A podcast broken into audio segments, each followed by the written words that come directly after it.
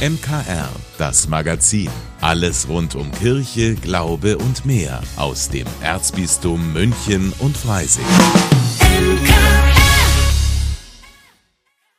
Sie hören das MKR, Ihr Radio für das Erzbistum München und Freising. Schön, dass Sie auch heute wieder mit dabei sind. Wir sind ja als Radio viel in München und der Region unterwegs, freuen uns immer über Meldungen, Veranstaltungstipps oder Informationen aus Ihrer Gegend und schauen auch, dass wir Ihnen unter die Arme greifen und helfen können, wo es geht. Vielleicht können wir das ja jetzt auch, denn bei mir im Studio hat gerade das Telefon geklingelt und ich habe Silvia Hedel am Telefon. Hallo Frau Hedel. Ich grüße Sie. Frau Hedel, Sie haben gerade bei mir angerufen und mir erzählt, Sie sind vom katholischen Kindergarten St. Ludwig hier bei uns in der Maxvorstadt in München. Wie können genau. wir Ihnen denn helfen? Ja, ich, äh, ich höre ja oft Ihren Radiosender und habe dann gedacht, jetzt melde ich mich einfach mal bei Ihnen.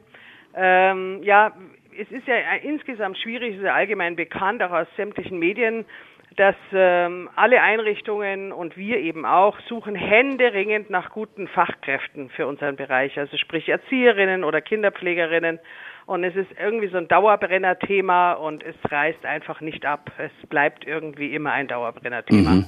Soweit ich weiß, sitzt sie damit ja nicht allein in der St. Ludwigs Kita. Warum ist denn die Situation in den Kindergärten so angespannt und vor allem, warum gibt es so wenig Menschen, die Erzieher oder Erzieherinnen werden wollen?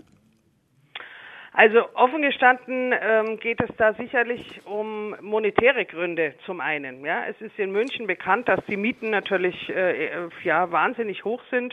Ähm, der Verdienst hingegen von Erziehern oder gar Kinderpflegern sind jetzt nicht so glorreich, als dass man sich so ohne weiteres hier einfach ein Leben vorstellen kann. Ja, es, mhm. ist, es ist schwierig. Also ähm, und ähm, ich sage jetzt mal jemand, der eine ähm, fünfjährige Ausbildung zur Erzieherin absolviert äh, und wirklich gute Arbeit leistet, äh, sollte natürlich dann schon irgendwann in der Lage sein, auch ein selbstständiges, würdevolles Leben zu führen und nicht in einer, äh, in einer Dauer-WG leben zu müssen, weil es anders gar nicht geht. Ja? Also mhm. das ist sicherlich ein Grund. Dann ist sicherlich auch ein Grund, dass es irgendwie gesellschaftlich nach wie vor nicht so die Anerkennung hat, dieser Beruf, äh, wie er verdient. Okay. Wie ist es denn bei Ihnen? Warum sind Sie denn gerne Erzieherin? Warum ist es Ihr Traumberuf?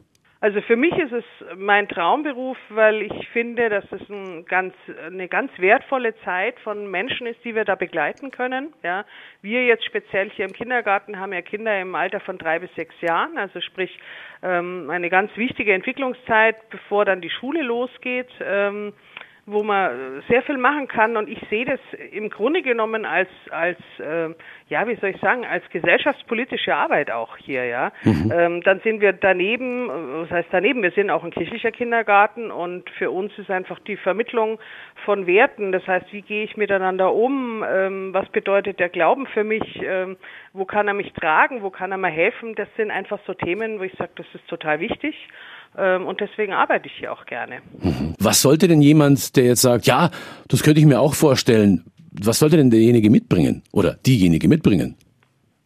Also ich sage jetzt mal, Lust und das Interesse, mit Menschen zu arbeiten, mit kleinen Kindern, die ähm, äh, ganz offen sind für, für alle möglichen Anregungen. Offen, Kinder sind ja was ganz was Faszinierendes. Kinder sind im Gegensatz zu Erwachsenen, das haben wir alle so ein bisschen verlernt, sind ja so bereit und so offen, jeden Tag und jede Minute ihres Lebens zu lernen und sich zu entwickeln.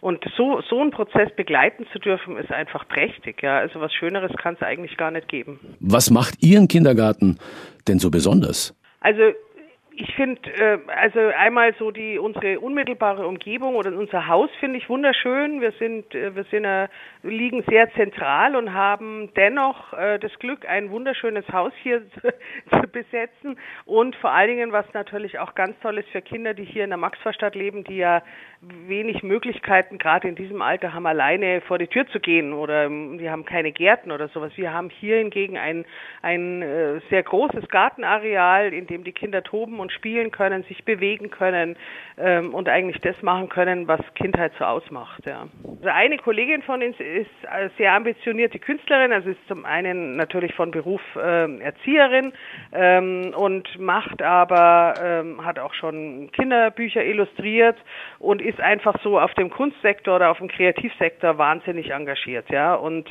ihr ist es ein, ein, ein, eine Herzensangelegenheit, Kindern wirklich kreatives äh, Tun, was die Kinder ja so von sich aus äh, mitbringen, ja, dass sie das fördert und dass sie das ähm, die Kinder auch ausleben lässt. Deswegen haben wir hier dann auch einen Raum, ähm, für ein paar Stunden als Atelier ausgestattet äh, und da kann dann unsere Kollegin geht dann immer mit Kleingruppen jeden Tag rein äh, und kann da intensive kreative Arbeit mit den Kindern machen. Also das heißt, sie können mal großflächig malen, ähm, sie können Farben selber anmischen. Ähm, ja, ja also können das klingt, so richtig ihre Kreativität einen freien Lauf lassen. Ja. Das glaube ich gerne. Das klingt auf jeden Fall ganz, ganz toll. Also, wenn Sie sagen, ja, das könnte ich mir gut vorstellen, der Kindergarten St. Ludwig in der Münchner Maxvorstadt braucht Hilfe, bewerben Sie sich gerne als Erzieherin oder Erzieher in Teil- oder Vollzeit. Frau Hedel, vielen Dank für Ihren Anruf. Ich drücke Ihnen die Daumen, dass das funktioniert und dass Sie bald jemanden Ihnen. finden. Sehr gerne. Ja, vielen Dank. Tschüss. Ja, wenn auch Sie Hilfe brauchen, melden Sie sich gerne bei uns. Wir vom MKR helfen Ihnen gerne, wenn wir können. Einfach eine Mail an mkr.michaelsbund.de oder Sie klingeln so wie Frau Hedel bei mir durch. München 089 23 225 304. Nochmal 089 23 225 304. Das ist meine Rufnummer. Ja, und dann schauen wir, was wir auch vielleicht für Sie tun können. Haben Sie auch schon mal beschlossen, dass Sie ab sofort möglichst klimafreundlich leben wollen und dann bemerkt, im Alltag ist es gar nicht so einfach, lauter kleine Entscheidungen zu treffen, konsequent zu bleiben und sich trotzdem nicht zu verzetteln. Meine Kollegin Gabi Hafner ist auf eine Frau gestoßen, die sich genau damit intensiv beschäftigt hat. Sie versucht nämlich klimabewusst zu leben, ohne dass es zur Last wird. Gabi, wen hast du denn diese Woche zu Einfach Leben eingeladen? Hallo Ivo. Ja, meine Gesprächspartnerin ist eine junge Frau, die behauptet, dass klimafreundlich Leben glücklich machen kann. Und dafür hat Christine Eigenbrot lange nach dem passenden Weg und dem richtigen Maß gesucht für sich und ihre Familie. Sie ist Anfang 30, hat drei Kinder und berichtet auch in einem Blog über ihre Erfahrungen. Und wie geht sie an die Sache ran mit dem klimafreundlichen Lebensstil? Ja, ganz anders, als sie es vor einigen Jahren angefangen hat. Damals war sie frisch Mutter geworden und wollte besonders viel erreichen. Ich hatte so ein Buch wie kann man möglichst viel Plastik sparen? Und ich hatte noch ein, so eine Liste gefunden, 66 Dinge, die du jetzt sofort tun kannst, um das Klima zu schützen. Und ich bin da einfach zu knallhart rangegangen. Und dann habe ich mich einmal komplett verausgabt und habe ganz viel Plastik gespart und nur noch unverpackt eingekauft. Das kostet halt auch wahnsinnig viel Zeit. Ja, kann man sich gut vorstellen, dass sich das nicht schaffen lässt mit Baby. Wie ging es denn weiter? Als erstes hat sie sich dazu durchgerungen, eben doch Papierwindeln zu verwenden, auch wenn die Mülltonne dann knallvoll war. Und dann hat sie akzeptiert, dass es okay ist, auch mal verpackte Äpfel oder eine eingeschweißte Gurke im Supermarkt zu kaufen. Und das war ein großes Aha-Erlebnis. Es war wie ein Befreiungsschlag für mich. Einfach mal fünf Grad sein zu lassen und einfach halt mal was Verpacktes zu kaufen und nicht wegen jeder Kleinigkeit dann 20 Minuten, 30 Minuten immer zum zum Markt zu laufen, um dann das zu kaufen, sondern halt einfach zum nächsten Supermarkt zu gehen. Und wenn die Äpfel halt einfach alle verpackt sind, dann ist es eben so. Also hat sie ihre Vorsätze auf alltagstaugliches Maß heruntergeschraubt? Ja, Energiesparen bei sich selber sozusagen. Und sie hat festgestellt, im Ergebnis muss es gar nicht weniger Klimaschutz bedeuten, wenn man nicht jede Kleinigkeit beachtet und jedes Fitzel Plastik vermeidet. Sie hat gelernt zu unterscheiden zwischen Aufwand und Effekt und sie konzentriert sich auf die großen Posten. Viel Radfahren, wenig Fleisch essen, weniger Konsum. Was wir sehr stark machen, ist einfach sehr viele Sachen gebraucht kaufen. Wir schenken zum Geburtstag sehr viel Gebrauchtes. Wir haben zum Beispiel auch den Schulranzen gebraucht gekauft von der Großen. Für sie war das überhaupt kein Problem. Sie konnte sich ein Motiv aussuchen, was ihr gut gefallen hat. Und das macht es natürlich leichter, wenn es einfach auch trotzdem Spaß macht und wenn man halt einfach Geld sparen kann. Kann man sich denn von Ihren Handlungsmaximen was abschauen für den eigenen Alltag? Ja, im Prinzip kann sich jede Familie einen Plan machen, wo sie ihre Schwerpunkte setzt. Damit erspart man sich eben immer wieder aufs Neue die vielen kleinen Entscheidungen zu treffen im Alltag. Total einleuchtend finde ich zum Beispiel das 80-20-Prinzip. Man muss nicht alles perfekt machen. Gerade beim Plastik, wir können nicht oder Müll im Allgemeinen, wir können selbst wenn wir wollen, nicht 100 Prozent Müll vermeiden. Es geht einfach nicht. Aber wir können mit relativ wenig Aufwand, nämlich 20 Prozent des Aufwands, circa 80 Prozent vom Müll vermeiden. Und wenn wir dann einfach sagen, okay, ich mache es jetzt alles vielleicht zu 50 Prozent oder zu 80 Prozent, dann haben wir auch mehr Energie, vielleicht was anderes noch anzupacken und ähm, laufen dann eben auch nicht Gefahr, uns zu überfordern. Also man sollte beim Klimaschutz auch auf die eigenen Kräfte achten. Vor allem, wenn man die Sache wirklich ernst nimmt und das für lange Zeit durchhalten will. Christine Eigenbrot hat festgestellt, wie wichtig es ist, zwischendurch auch mal nur an sich zu denken, ohne Klimacheck. Man versinkt sehr schnell in diesem, aber eigentlich müsste ich. Und auch ich muss mich da immer wieder dran erinnern. Nein, ich muss nicht alles. Und ja, ich darf manchmal einfach nur etwas kaufen, leben und glücklich sein. Auch wenn ich in dem Moment vielleicht nicht klimabewusst bin. Also entspannt bleiben und das tun, was man in seiner Lebenssituation eben kann. Ja, und da hat Christine Eigenbrot wirklich Erfahrungen gemacht, die sehr anregend sind. Ja, vielen Dank, liebe Gabi. Das klingt alles ziemlich interessant. Die Erfahrungen und Tipps zum entspannten, klimabewussten Leben gibt's heute in der neuesten Folge von Einfach Leben hier bei uns im MKR ab 19 Uhr, also gleich nach dem Gottesdienst. Und Sie bekommen natürlich Einfach Leben jederzeit als Podcast auf münchnerkirchenradio.de und überall, wo es Podcasts gibt. Ab diesem Wochenende geht's endlich für ganz viele Menschen in den wohlverdienten Urlaub und natürlich auch für ganz viele Schülerinnen und Schüler in die Sommerferien. Vorher geht's aber nochmal ja, relativ weit nach oben, denn auch in diesem Jahr geht's mit Pfarrer Rainer Maria Schießler zur Bergmesse. Grüß Sie, Herr Pfarrer. Schön, dass Sie da sind. Hallo. Herr Pfarrer, Ihre Bergmesse wird in diesem Jahr wieder eine ganz besondere, oder? Auf dem Hochhaus. Ein Hochhaus ist jetzt kein Berg, aber die Idee war wirklich relativ einfach. Wir möchten auch Leuten, die nicht mehr die Möglichkeit haben, in die Berge zu fahren, nicht nur jetzt wegen ihrem Alter oder ihrem Gesundheitszustand, sondern weil sie ja gar nicht mobil sind, die Erfahrung einer Bergmesse ermöglichen. Also machen wir es in München, machen wir es auf dem Hochhaus, rollatorgerecht erreichbar mit einem Lift. Sehr schön. Was ist denn auf diesem Hochhaus geboten? Das ist, glaube ich, äh, ein Hochhaus vom Werk 3, richtig? Das ist das Werk 3 und es hat deswegen für uns idealen Charakter für die Bergmesse, weil da oben ist eine Wiese, da oben sind Schafe, da oben ist eine Berghütte und äh, das ist ja wirklich äh, eine ganz alternative Kiste und wir kriegen es, wenn irgendwie frei ist, immer angeboten und der Zulauf ist enorm. 200 Personen mehr dürfen leider das Dach nicht äh, zur selben Zeit betreten. Okay, also es ist schon eine Menge geboten. Okay. Können Sie kurz erklären, wo geht's los? Über welche Stationen geht's Richtung Werk 3? Ja, also wir haben es einmal verbunden auch mit einer Prozession dorthin, aber das war dann logistisch ein bisschen komisch, weil die, die dann die Prozession mitgegangen sind, die hätten dann keinen Platz mehr gekriegt, weil schon so viele dort waren. Also Einlass ist um 10 Uhr. Atelierstraße 10 und dann kann man raufgehen, wenn man wirklich ein bisschen Geh-Erfahrung haben will oder man fährt mit dem Lift raus auf die Dachterrasse. Die musikalische Begleitung hat, übernimmt die Kapelle Glas Ammann, die ja bei uns ja immer das Weihnachtskonzert für die Haller bestreitet in der Kirche und äh, um 10.30 Uhr geht's los. Ganz Sehr normaler schön. Gottesdienst, äh, ja, wie man es halt auf dem Berg umfeiert. Und ähm, danach müssen wir überlegen, wenn wir noch die Möglichkeit haben, gibt es einen kleinen Bergfrühschoppen noch. Also ganz einfach was zu trinken, vielleicht ein paar Wiener oder was. Aber das müssen wir kurzfristig entscheiden. Sollte es regnen, findet die Bergmesse unten und zwar bei mir in der Kirche statt. Musik okay. bleibt gleich, nur der Ort ändert sich. Also in der Maximilianskirche, ja. direkt an der Isar. Ich habe mir sagen lassen, Sie haben in diesem Jahr noch Ihren jüngsten Ministranten ja. mit dabei. Und äh, da gibt's auch noch eine Überraschung. Ja, also der Wolfi, der hat jetzt eine große Karriere gemacht, also der ich beim Fernsehgottesdienst am 25. Juni von der Rutsche gerutscht ist und wir kriegen Zuschriften ohne Ende. Ich habe zum Wolfi gesagt, Hollywood grüßt bald. Und ähm, der Wolfi, der kommt heuer in die Schule. Sein Bruder äh, ist vor zwei Jahren diesen Weg schon gegangen. Die beiden haben also wirklich im Kindergartenalter schon als Ministrieren angefangen, der Wolfi auch schon vor einem Jahr.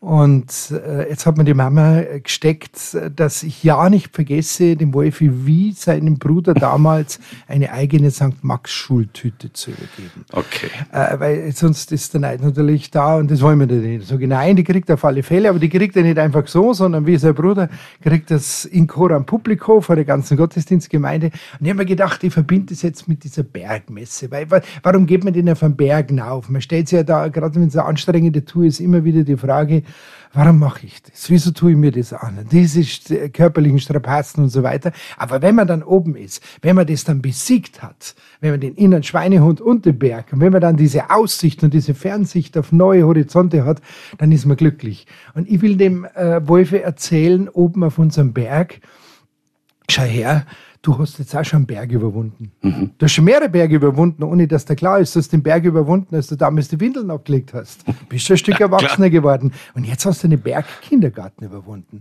Und jetzt kommt dann der nächste Berg Schule, brauchst keine Angst haben, weil du hast schon Bergerfahrung. Du weißt, man schafft Berge. Und dann kriegt er die Schultüte. Und was, das ist dann so eine sinnenfällige Verkündigung. Und da weiß ich ganz genau, da, da muss ich mich gar nicht mehr groß vorbereiten. Die Leute, die gehen da mit und die leben das. Und ja, und der Wolfi wird mit hochrotem Kopf dastehen. Das glaube ich gern. Vor, vor Freude. Vor Freude. Das glaube ich gern.